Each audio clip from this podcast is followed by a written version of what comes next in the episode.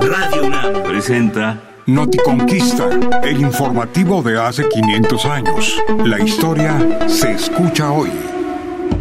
En el mes de noviembre de 1519, el Tlatoani Moctezuma Xocoyotzin y sus principales aliados, los gobernantes de Texcoco y de Tacuba, recibieron en paz a los expedicionarios españoles encabezados por Hernán Cortés en México Tenochtitlan.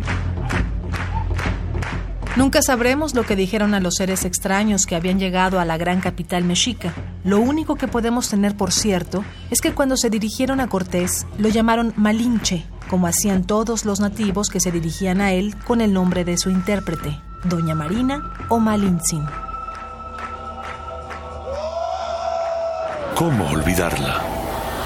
Bernal Díaz del Castillo nos explica que el apelativo Malinche quería decir que Cortés era el capitán y señor de Marina, su esclava y traductora.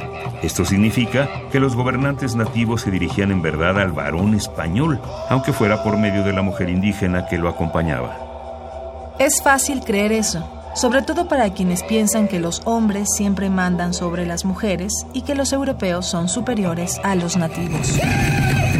Ah, Hernán Cortés fue el dirigente de la expedición española. Él conquistó México. Es el padre de los mexicanos. Pero desde el punto de vista de los mesoamericanos, este hombre tan poderoso y violento no sabía hablar, pues su idioma era incomprensible. Su voz era malinsin, de ella escuchaban los propósitos de los extraños y a ella dirigían sus respuestas. Además, le sorprendía y fascinaba que esta mujer nativa, a quien consideraban hermosa como una diosa, acompañara a los extraños seres llegados del mar y que supiera hablar la más elegante versión del náhuatl, la lengua de la gente noble. si esa India fue tan importante, ¿por qué el propio Cortés no la menciona casi? ¿Eh?